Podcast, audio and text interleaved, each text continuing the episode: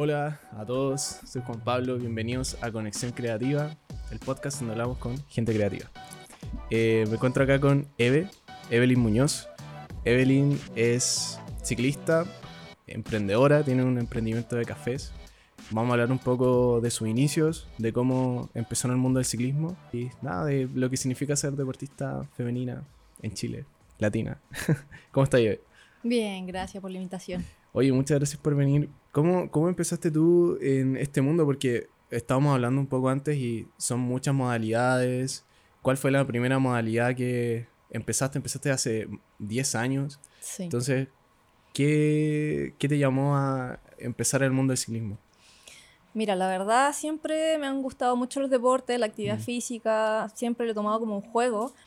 Y mm, yo hice triatlón un tiempo. Hmm, La verdad es que es bastante caro hacer triatlón porque son tres disciplinas, eh, más el gimnasio y otras cosas, entonces es demasiado gasto para mí y mi familia en realidad nunca tuvo los recursos tampoco para apoyarme, eh, así que tenía que bancármela sola y no me daba para hacer triatlón, así que mm, decidí seguir con el ciclismo que era la, dis- la disciplina más mala que yo tenía.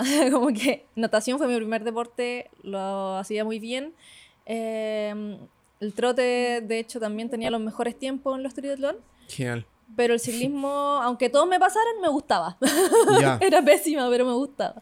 Así que decidí eh, seguir por Como un el- desafío igual. Como, puta, ya, lo voy a hacer. Sí, sí. Bacán. Me, me gustan los desafíos y aprender. Entonces, como no sabía mucho del ciclismo Y lo pasaba bien cuando entrenaba, lo poco que entrenaba ciclismo, dije, ya voy a seguir el- en el ciclismo, Mm. que es un deporte, entonces puedo, puedo tener las lucas quizás para seguir en eso. Claro. Eh, así que empecé con la ruta. Decía ruta, ruta, ruta todos los días y dije, me falta algo, algo me falta. Y dije, voy, a- yo creo que voy a probar en el cerro. Así que junté las lucas, eh, me compré una mountain bike, Mm. que era básica total, pero, pero la logré con 350 lucas en ese tiempo, Brígido. hace 10 años atrás. Y la primera vez que probé el mountain bike, la verdad es que me explotó la cabeza, el contacto con la naturaleza, el toque de extremo, porque yo igual antes andaba en skate.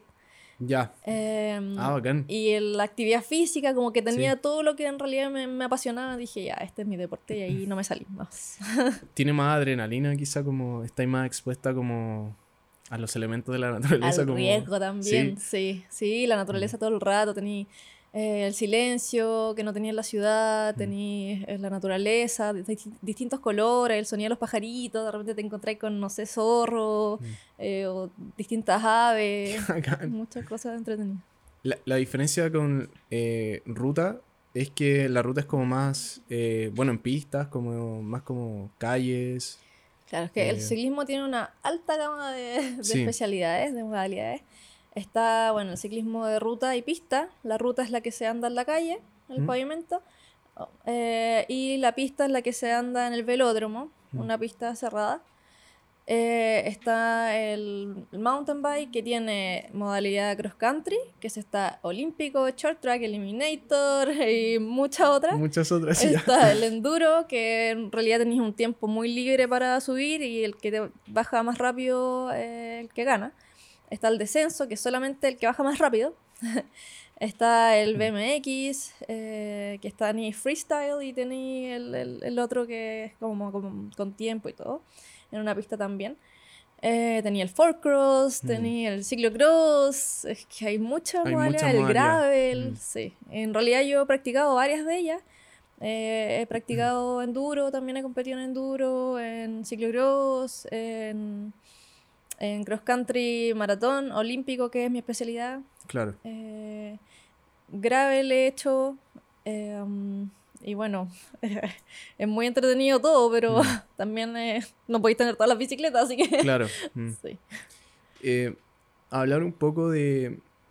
Porque me, habla, me habláis de que, claro, son, fueron 10 años. Son 10 años que hay e impartieron esta disciplina.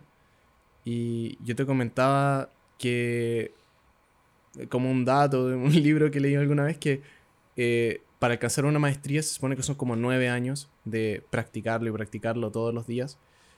Y tú me dijiste que coincidentemente tu primera medalla fue a los 9 años de la práctica de, del Sí, ciclismo. Sí. ¿Cómo, ¿Cómo ha sido todo ese proceso como de de práctica, esa mentalidad que tenéis que tener como de seguir y seguir y seguir. Claro.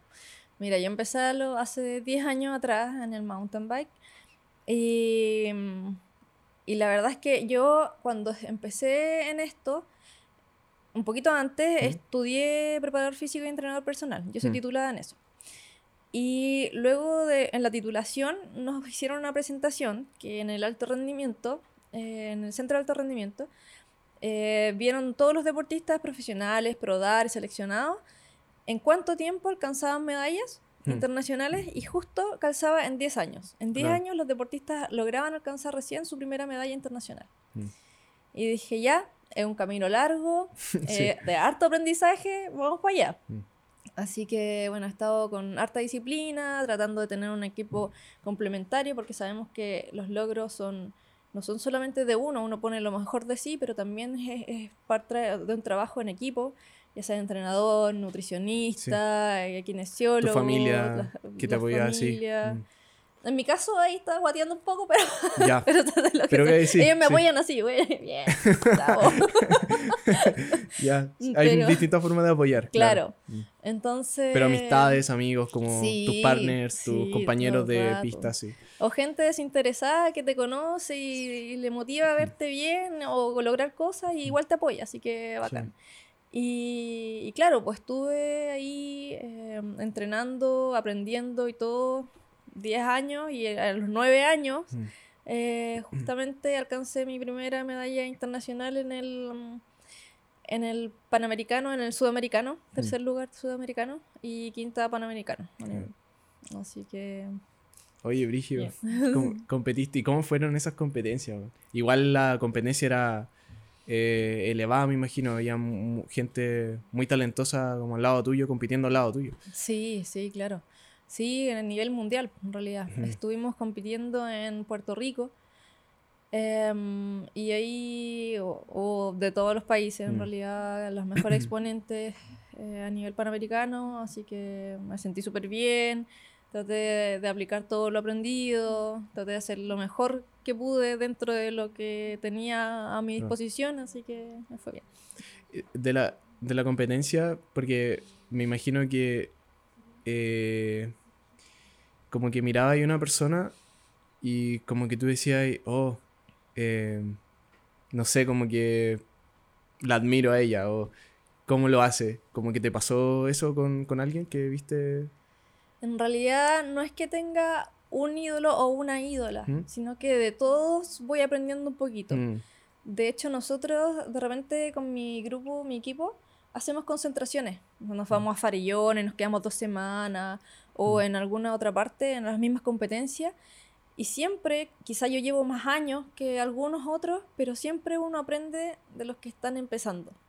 Ya sea por Ah, la ya. motivación que tienen, eh, esa energía, como que se te contagia. mm. De repente los más viejos tenemos maña. Mañas Y, y que era la misma energía que tú empezaste. Y quizás se te Claro. olvida o se te va. O... Claro, Qué brigio que aprendas de los que recién están iniciando. Sí. Qué bacán. sí. Es muy, muy... Me, me gusta de hecho ver a, a niñas que, que están motivadas, que, que andan mucho mejor que yo. De repente se tiran unos trucos ahí en, en unos drops así muy, muy bacanes que yo todavía no sé hacer y, y me motiva en ver eso. Mm. Y digo, ya, tengo que mejorar, pues tengo que seguir avanzando eh, para que todos nos complementemos, porque Mm. ellas se, se complementan conmigo en el hecho de verme entrenar todos los días, ser disciplinado, tener la experiencia de cómo corro, porque ya uno mm, vieja ya, ya sabe cómo en este, en este ámbito deportivo, ya sabe cómo correr, ya sabe cuándo atacar, ya sabe cómo guardarse, ya sabe cómo Sí. actuar frente a, la- a las adversidades. Mm. Entonces, claro, ellas me miran eh, de una forma como de experiencia y yo las Mm. miro de una forma como de motivación. Entonces, Te- ambas sí, nos complementamos súper bien. Mm.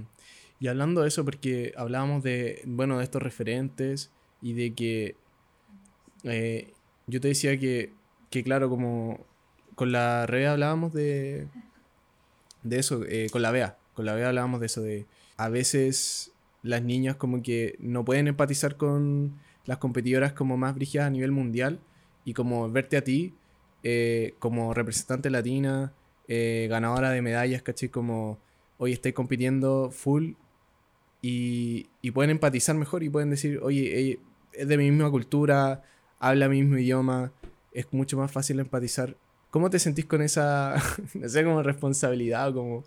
Como referente. Como referente, claro. Eh, sí, en realidad, bueno, para mí también es un trabajo psicológico eso. Yo, yo tengo psicóloga hace mm, como cinco años. He estado con la misma. Y claro, ya tener la tricota de campeona nacional es una presión. Es como, tú eres la mejor, tú tienes que ganar, tú tienes que representarnos. Mm. Y es una presión súper Es una presión, sí, la presión, claro. Entonces una ya lo trabaja, ya sabe que ya las, las, carreras son la misma carrera que en todos lados, solo que con más chaya, puede serlo. No sé, pues vaya a un mundial, es como, es lo mismo, pero con más chaya. como tomárselo más light. Em, y en realidad como que no sé, se hace... Mm, claro, eh, pueden representarse un poquito más conmigo porque ven que tienen la misma cultura que yo, tienen los mismos, em, el mismo estilo de vida. En Europa es otra onda, ellos tienen más soporte, los equipos son mucho más... Eh, tienen de todo, o sea, tienen mecánicos. Europa? He estado varios meses en Europa. Genial. Sí. Compitiendo. Compitiendo, entrenando, todo. Y la cultura es totalmente distinta. Mm. O sea, todas las calles tienen ciclovía, todas. Se respeta al ciclista, pero el auto no puede, tiene que esperar al ciclista que pase. Mm. Igual que los peatones. Eh, tienen rutas todas señalizadas mm. eh, para descenderos de, de, cerro y de calle. Todo, todo se puede, toda Europa lo puedes circular en bicicleta. Oh, Está hecho para eso. de hecho, el deporte más popular en Suiza es el ciclismo. El ciclismo. Donde tú veis unos, unos eh, anuncios enormes, unas gigantografías de los deportistas, los ciclistas, con su tarjeta de crédito. Ya, son como... Sí, es como acá como el fútbol así con la rasuradora, así como... Claro, brígido. Sí. Brígido. Entonces, claro, ellos tienen otra, otro estilo de vida, eh, otro apoyo. Ellos se pueden dedicar 100% o ellas se pueden dedicar 100% al deporte, descansar lo necesario para volver a entrenar duro el próximo día. Mm. Nosotros tenemos que trabajar, tenemos que con esa plata pagarnos nuestras carreras, mm. tenemos que hacer todo y todo bien. Mm. Entonces cuesta un montón y claro, acá las chilenas se ven reflejadas eh, con esta cultura y con, por, lo menos con lo que yo hago, por ejemplo, que estudiar, o sea, perdón, eh, sí, también estudiar, eh, trabajar, ser ciclista profesional en, un, en, un, país que no es profesional el mm, deporte. Mm. y que también comparto con ellas, me ven en las carreras, me ven ahí, me saludan, ya saben cómo soy, entonces, claro, se ven más representadas. ¿Qué, cosas de allá como traeríais para acá, como en el sentido de, eh, claro, quizá, porque como deportista y para ganar competencias y para sacar esos podios, necesitáis dedicarte como y no tener más distracciones o no tener otra pega, ¿cachai? O tener que descansar y, y no poder hacerlo porque o estáis estudiando otra carrera o estáis como... No, como que el deporte no puede ser tu carrera como principal. Como que tenés que complementarla, como, ¿qué cosas traerías como, como allá para acá? Eh, bueno, en realidad mm. todo empieza desde el gobierno. El mm. gobierno es el que eh, ve el tema de los recursos, los deportistas, los apoyos. Eh, luego ya vienen como la, las marcas quizás. Claro, las marcas. Y ya la familia también mm. es algo importante y parte de nosotros. En realidad los deportistas yo siempre veo que eh, se sacan la cresta entrenando, mm. se sacan la cresta tratando de juntar lucas para ir a una competencia. Mm. Y ellos dan, o nosotros en general damos lo mejor de, de nosotros con lo que tenemos a disposición. Pero siempre la cultura acá como que nos boicotea un poquito a nuestros sueños, entonces nosotros luchamos, luchamos, luchamos nos sentimos, es súper difícil, eh, uno dice, ¿por qué lo sigue intentando? Es porque en realidad nos sentimos como revolucionados y nos sentimos súper bien con nosotros mismos, logrando nuestros objetivos personales. Si mm. finalmente es eso, nosotros no nos pagan por hacer esto. Mm. Nosotros lo disfrutamos y vivimos nuestra vida como nosotros queremos vivirla. Mm. Es eso. Eve, en esos momentos como... Ah, porque, claro, o sea, me dice que está con psicóloga, hay ciertas presiones que siente, eh, poder traer todo eso, ese apoyo estatal, también que las marcas visibilicen más y, generen instancias. Yo siento que estas instancias igual son súper bonitas como poder darle la ventana a deportistas femeninas que vengan a hablar de su deporte y como celebrarlo. Como que también nosotros como que intentamos hacer eso, como celebrar a las personas que creativas, y en este caso eh, deportistas que eh, puedan como compartir su experiencia, porque siento que es importante que las personas compartan su experiencia porque inspira. Así como tú decís que la inspiración es gran parte de lo que te pasa a ti al ver a personas que están comenzando con el deporte. Eh, también, y yo como host, y la otra vez lo hablábamos, como que yo también siento la responsabilidad de que yo sé que no muchas personas pueden tener el privilegio de hablar contigo uno a uno, ¿cachai? Como lo estamos haciendo ahora. Entonces, como que una persona ahora en, en Puerto Montt o en Arica, ¿cachai? Te puede escuchar por Spotify, como que siento que igual es importante porque eh, nos ayuda como a celebrar un poco el deporte ciclismo que a veces no está muy visibilizado, o sea, es como solo con ver, bueno, la tele ya está muriendo, pero ¿qué canal de televisión como que celebra el deporte como que no siento que no hay muchos. No cuando dicen deporte es fútbol. Y está muy focalizado también en el fútbol. Eh, entonces poder un poco romper esa barrera y, y, hablar de otros temas ¿cachai? porque a veces porque hay comunidades y siento que la comunidad del ciclismo es gigante en especial en el último tiempo. ¿Cómo, ¿tú, ¿tú, lo has visto también así? Sí, yo lo he visto como totalmente externamente, ¿tú lo has sentido que ha crecido harto? Sí, sí. Mm. Eso igual ha sido también parte del gobierno que ha implementado ciclovías. Entonces la gente empieza a comprarse mm. bicicletas para ir a la pega. Mm. Después dice, oh, me voy a escapar un ratito al San Cristóbal. Y de ahí como dicen, oh, esto está entretenido, voy a seguir invirtiendo en bicicleta. a ver, te metes a ahorrar benzina, después, claro, llegáis más feliz a la pega, después, oh, me voy a meter esta carrera, y ahí empieza, empieza a, crecer, a crecer, a crecer, y yo creo, eh, de hecho, es como el primero o segundo deporte más popular en Chile. Mm. No, ni siquiera el fútbol, o sea, eh, en multitud el ciclismo. De y el running. de todas maneras, sí. Sí, tienes razón. Porque claro, la gente lo ocupa y también algo súper práctico, o sea, puta, vivo no tan lejos de mi vega, puedo irme en bici, mm. me ahorro mi auto, que, bueno, el auto también genera, bueno, contaminación, como... Eh, estrés, benzina. Benzina está súper cara en realidad, como todo está, la inflación, así como todo está brígido para arriba. Y el ciclismo, bueno, mantener tu bici, que es, hay muchos eh, centros de reparaciones de bici ahora, como que es algo súper conveniente como para las personas. Como, mm. eh, siento que... Pero, ¿cachai? Pero aún así no se nota. Aún así tú me decís, pero igual falta apoyo. Entonces siento que eso debe cambiar. Como... Sí, totalmente. O sea, es un trabajo que tiene que hacer el gobierno. Como te mm. digo, siempre la base es el gobierno. Mm. Eh, que tiene que empezar a mejorar eso porque nosotros de ahí podemos tomar las herramientas para que esto crezca. Mm. Porque a nadie, o sea, tú, si hay un, no sé, un, un, canal que transmita el ciclismo, en realidad lo van a ver pocos porque pocos conocen esto, pero va de a poco, de a poco se van conociendo. Por ejemplo, tenemos un campeón mundial en, en la modalidad que yo hago, que es Martín Vidorre, es campeón mundial en categoría sub-23. Y, y, quién sabe, o sea, muy poca gente. No está visibilizado. Y las competencias son súper atractivas para todo público, la gente puede ir gratis a ver las carreras como un mm. panorama, ver los corredores a cada rato pasar, ahí peleando codo a codo, por así decirlo, con el, con el rival, amigo después de, Sí. Pero mm, la gente no sabe, entonces como mm. que dice, ah, voy a ir al, estadio o no sé, voy a ver teatro, que no está mal, está súper bien. Sí. Pero son otros tipos de panoramas, que de repente la gente puede ir en familia, van a subir, a subir al cerro, se entretienen, ¿cachai? Ven una competencia. Eh, está ya fue un coffee por ahí, mi empresa. se pueden tomar un cafecito y pueden compartir en familia, ver un evento deportivo y la raja.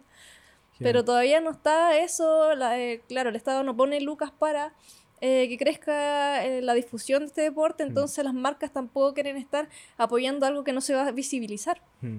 porque las marcas quieren vender. Mm. entonces las marcas quieren aparecer en el diario, en la tele, en lo que sea, pero como no está visibilizado solamente el fútbol, las marcas se van al fútbol y siguen apoyando al fútbol y sigue, sigue, sigue, sigue creciendo. Y los deportes, los otros se quedan un poquito más abajo claro, sí, comprendo eso. Como se van donde hay más ojos y los ojos mayor de las personas están en el fútbol, eh, poder, claro, o sea, igual siento que hay que generar esa, hay que generarlo, hay que, y, y a veces como eh, cuando las cosas son circulares, y lo hablábamos la otra vez en un podcast, como cuando hay un problema que es circular, como que tiene que haber una fuerza externa que la rompa, porque tú me decís, ya, pero la gente no ve eh, ciclismo porque no están las instancias y porque no están las instancias, eh, las marcas no van y porque esto, entonces son muchos factores que para que suceda lo contrario, todos deben acabarse a la misma vez, porque si sigue uno, igual sigue el problema circular. Claro. Entonces, poder como generar esa... eh, en cierta forma, claro, o sea, lo que estamos haciendo es como, pucha, poner los ojos y la visibilidad ahora en, en- en esto. Por eso siento que estas conversaciones sí son importantes y preguntarte, eh, bueno, lo mencionaste por el coffee, eh, ¿cómo se llama eh, tu empresa de, de cafés? Yafun Coffee and Bikes. ¿De dónde nace el nombre? Yafun, es que yo Yafun. soy mapuche. ¿Eres mapuche y qué Sí. significa Yofun? Yafun es fuerte, resistente. Genial. Entonces, Em. igual a los deportistas, igual al café. genial, genial. Entonces, sí, ahí nace en la pandemia. En la pandemia. Mm. Eh, ¿cómo, ¿Qué te motiva a hacerlo? O sea, eh, hablábamos la otra vez, claro, en, en pandemia nace mucho emprendimiento. La gente a veces dice, puta, me, me veo en la necesidad de emprender. Y tú emprendiste con el café. Sí. Eh, ¿Qué te llamaba el café? ¿Lo consumías ya antes? Mira, la verdad es que yo hasta los 20 años odiaba el café. No me gustaba, me hacía pésimo para la guata. Mm. Eh, en mi casa tenían el humilde café en tarro. Ya. Entonces siempre me hizo mal, nunca me gustó el sabor, el amargor que tenía, en realidad no, no me gustaba. Mm. Hasta que a los 20 años me fui a Europa por tres meses, me fui a Alemania Acá. y allá estuve, bueno, y lo primero que hizo la familia que me adoptó. Fue invitarme a una cafetería. Bien. Y dije, mucha ya, bueno, voy a aceptarle igual. No, no podéis decir que no, No. café en Europa, en Claro. Alemania. Ya vamos. Dije, filo, ya. No me gusta, pero ya, vamos igual. Eh, y me llevaron a una cafetería especialidad, Ya. que es el café que trabajo yo ahora. Y ahí probé el café y me explotó la cabeza. Mm. Dije, ¿qué, qué onda este café? O sea, a mí no me gustaba el café, pero ahora lo amo. Así que, ¿qué es esto? ¿De qué me estuve perdiendo toda mi vida? Entonces, después de ese viaje, yo llegué de tomar cero tazas a tomar hasta siete tazas al día. Me volví adicta. Brígido. Mal, mal, no mal. Que no habéis visto en Futurama Fry cuando toma como 100 cafés. No lo he visto. No, eso no lo vi. Ya. Y como cuando tomáis 100 cafés se supone que se detiene el tiempo. Perdón, Pero era verdad un, un- ataque, eso- una crisis, no, no, se sé. detuvo el tiempo a la séptima taza de café que tomaste. Ya, ya. Casi. Casi, casi. Eh, Y- ¿y, qué era eso que te llamó de, bueno, era café en grano, me imagino, era un café más sí, po. distinto a un café procesado? Hay distintos Mm. tipos de café. Está el café instantáneo, ¿Mm? Que todos tenemos en nuestras En casas. Sí. Eh, que ese café es como, por, por decirte un ejemplo, como el vino en caja.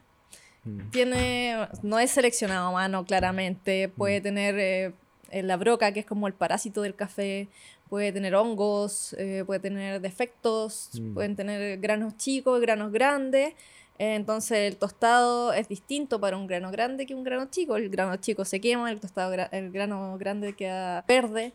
Eh, Sabe, sí, por eso sabe tan mal. güey. distinto. Lo tuestan demasiado Mm. para que perduren el tiempo, porque está en vitrina, puede estar años. Y para eliminar todas esas cositas que pueden ir extras. Mm. Químicos, químicos, mucho químico. Entonces, claro, químicos, lo, lo muelen, qué sé yo, le hacen unos químicos para que quede instantáneo y claro, eso te hace bolsa la guata. Por eso a mí no me gusta. Y queda amargo, porque lo están tanto que queda amargo. Mm. Luego viene el café eh, comercial. El café comercial, el que venden en el súper, tú lo puedes encontrar en grano igual, pero también tiene muchos defectos, eh, lo sacan con máquinas, no a mano, eh, está tostado hace como mil años, está muy, muy tostado, casi quemado, o quemado. está molido, puede estar molido hace mucho tiempo, Mm. entonces va perdiendo las notas y tú encuentras un sabor muy amargo, muy fuerte en un café que no es, no es muy deseado. O sea, siempre como que le tenéis que echar azúcar, si no, no, no funciona. Claro. Luego viene el café gourmet, que son buenos cafés, pero tuvieron un mal proceso en el camino. Mm. Eh, hay hartas marcas reconocidas por ahí, no prefiero no nombrarlas, pero, No, no, no. pero mm, eh, en realidad tuvieron un mal proceso, también están tostados hace mucho tiempo, en vidrina mucho tiempo, eh, o te los venden molidos y el molido en realidad dura 15 minutos, después las notas se van apagando. Mm. Y también tiene como sabores amargos porque, claro, lo cuestan mucho para que perdure el tiempo. Y luego está el café de especialidad, que es el que trabajo yo. ¿Le gusta mi café? claro. Que ese se puntúa, igual que el vino. Va de los 100 puntos y por cata. Y este va del 83 puntos hacia arriba. Mm. Este café de especialidad.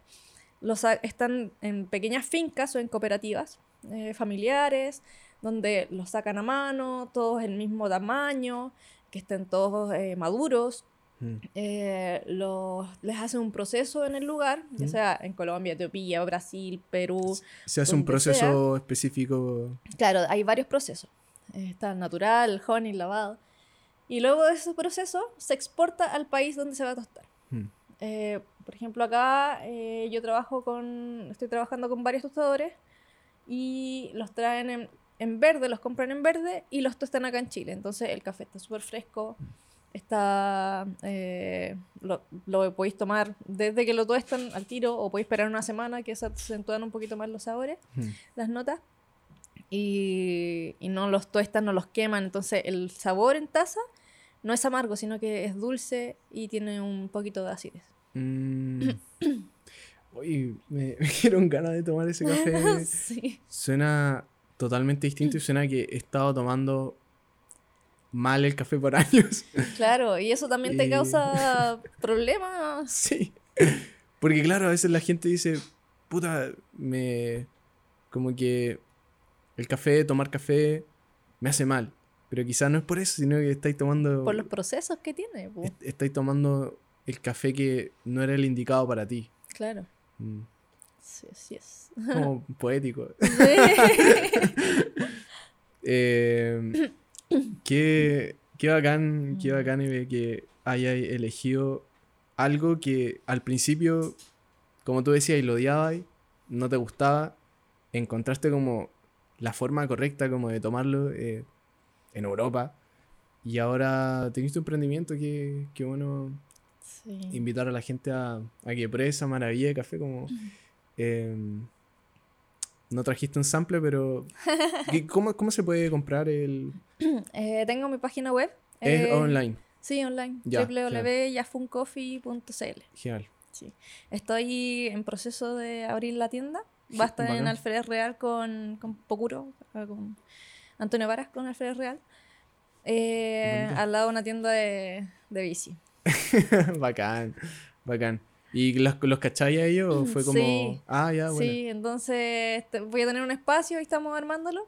Vamos a estar Uy, qué bonito para que se puedan tomar su cafecito, puedan dejar su bicicleta segura o la tengan en el mecánico mientras se comen algo. Así que Mm. bien. Qué rico. Siento que el café es como una merch. eh, no sé, ¿cachai el concepto de merch? Como eh, muchos artistas como que, claro, tienen su mercancía, su mercancía como de poleras, como a veces se hacen, no sé, accesorios. Pero siento que tener un- una marca de café es como... Es bacán, güey. Es como algo Sí, único. Sí. Mm. En realidad yo siempre he trabajado o hecho las cosas que a mí me gustan. O sea, Ujú. gane mucha plata o poca plata da igual. O sea, la vida es una y hay que vivirla como a uno le gusta. Así que eh, ha sido bien difícil tener un emprendimiento y Mm. ser deportista. Mm. Eh, Súper difícil, pero... Las dos cosas más, difíciles de entrar en Sí. Chile. Si es que no son contactos. También eso lo hablábamos como el concepto de meritocracia. Y si realmente hay una meritocracia como real. eh, como tú qué pensáis, o sea, yo pienso que, que no. Eh, que, hay pensado como en realmente.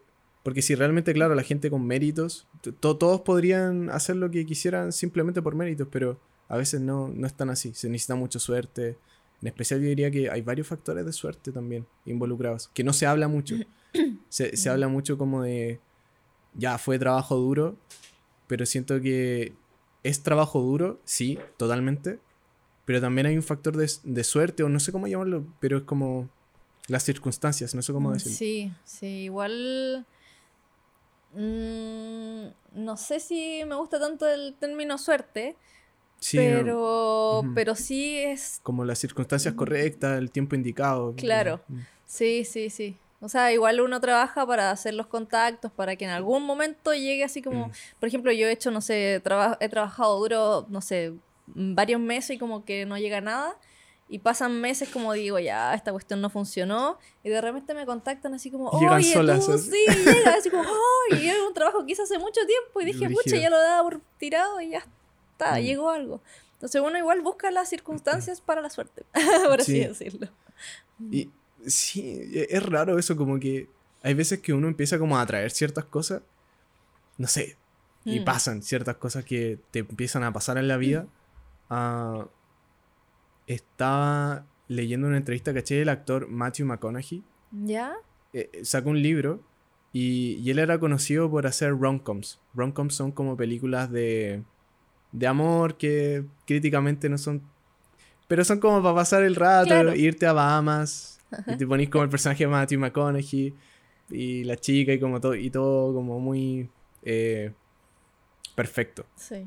Pero él, él decía que eh, al principio en su carrera como actor, eh, un productor le dio un consejo en, en Estados Unidos. Le dijo, eh, porque e- eran amigos y él dormía en su típica historia de Estados Unidos, de, dormía en su sillón de, de un productor de Estados Unidos en, en Los Ángeles, California. Y el buen le dice, eh, Matthew con mucha energía le decía, oye, eh, por favor consígueme un agente y quiero hacer esto y quiero hacer esto. Y como que el productor le dice, un productor con muchos años de experiencia, le decía, eh, Matthew, acá en la industria como que la gente huele como, puede oler cuando estáis como muy necesitado y como que huele esa desesperación y como que lo alejas a las personas. Mm. Como decía, tranquilo, todo a su tiempo, sigue haciendo tu trabajo, tranquilo, como que las cosas van a llegar solas. Y llegan solas como le, le ha Sí, ido bien a Matthew McConaughey, Sí. pero sí siento que es como un balance de todo, son varias cosas que Son es, varias es cosas. trabajo duro, pero también es como est- estar expuesto a esas situaciones donde es suerte, pero en realidad es como estar en el momento indicado, en el... Y, y cuando llegue ese momento estar preparado también, como Claro. que no te pille, que llega tu oportunidad, imagínate te dicen ahora, ya te vamos a auspiciar, eh, va a ser la cara de nuestra marca, pero tú no te sentís como preparada, como, chucha, no me siento preparada para representarlo. Claro. Mm, como estar estar como preparado, estar como con ese trabajo, con esas horas que tuviste que haber puesto. Mm. Mm. Sí, como decís tú, es un complemento de muchas cosas para que se dé una instancia.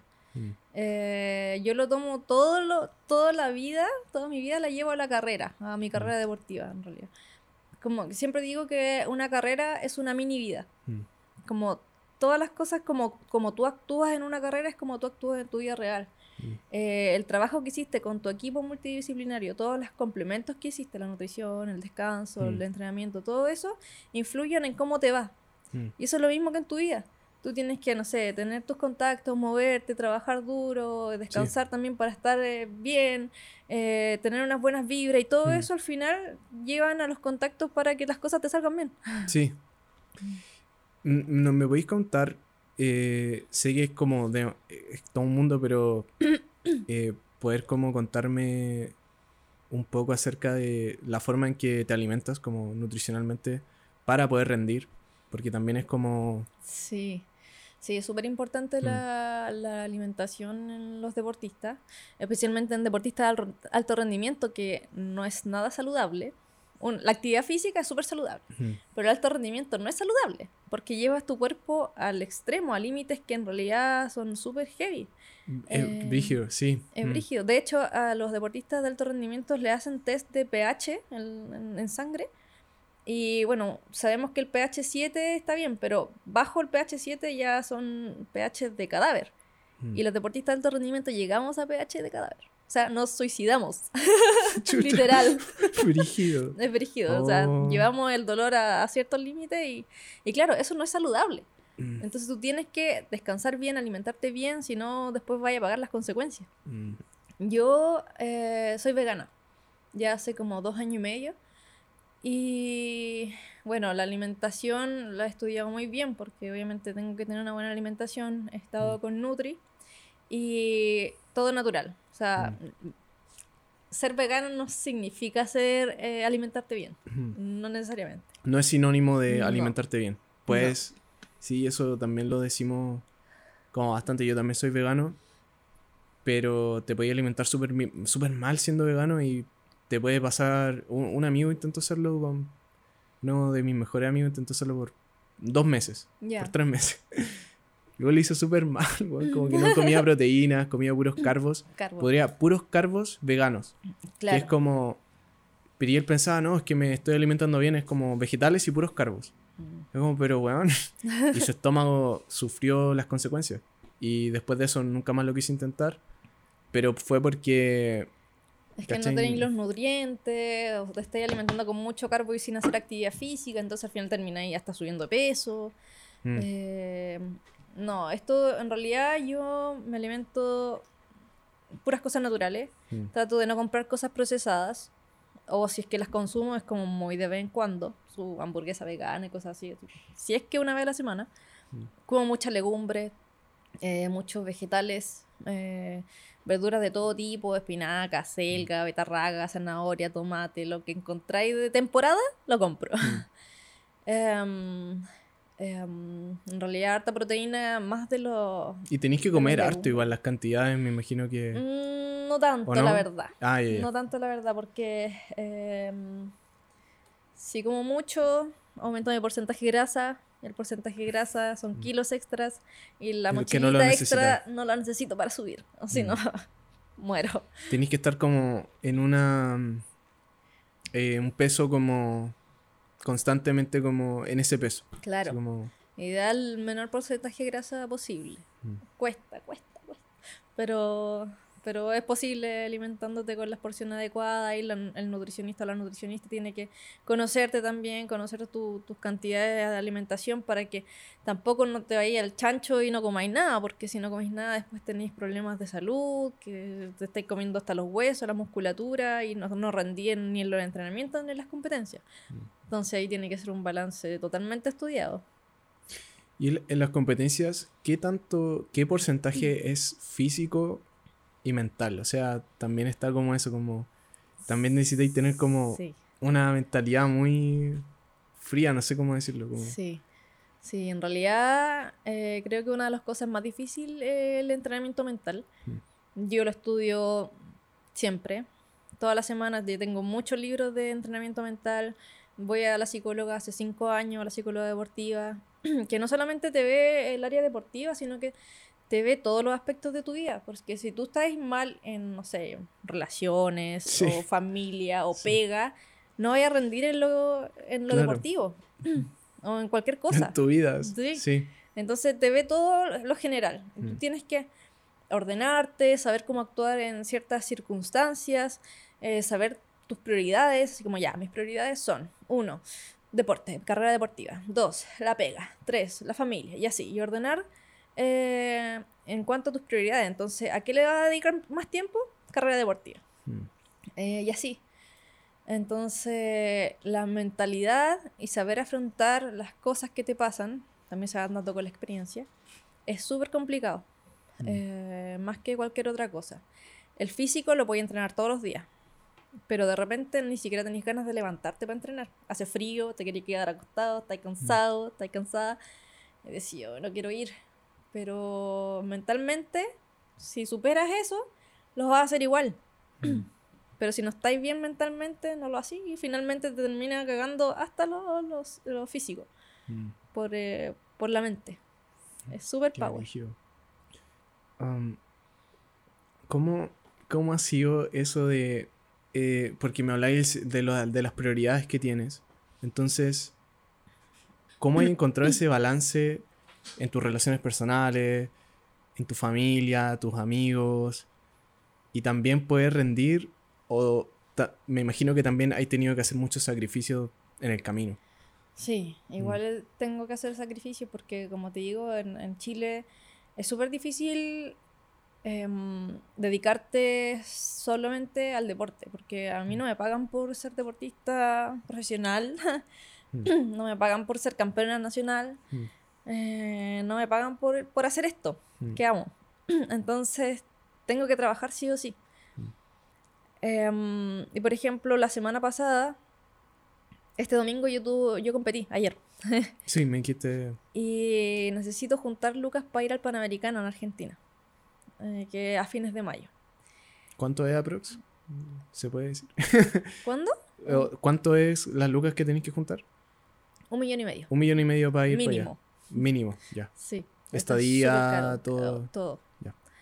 Entonces, tengo que juntar esas lucas y mi familia no es de recursos, siempre me la he bancado sola. Entonces, tengo que trabajar. Y si no trabajo, no puedo viajar para competir. Entonces, esta semana sacrifiqué harto mi, mi deporte, mi descanso en realidad, porque entrené todos los días. Cansado o no, entrené todos los días. Pero no descansé bien o no podía dormir porque pensaba en la pega, que cómo lo hago para mejorar, o me faltó hacer esto. Todo para tener las locas para poder viajar. Mm. Entonces esta semana fue ah, un caos. De hecho, ayer competí y trabajé. Me levanté a las cinco y media, llegué a armar la carpa, llegué a, ordenar todo, poner las mesas, la cafetera, toda la cuestión para el evento. Eh, me ayudaron unos chicos baristas, se quedaron trabajando. Mientras yo, como no pude ir a conocer la semana, traté de reconocer un poco el mismo día el circuito, lo que pude.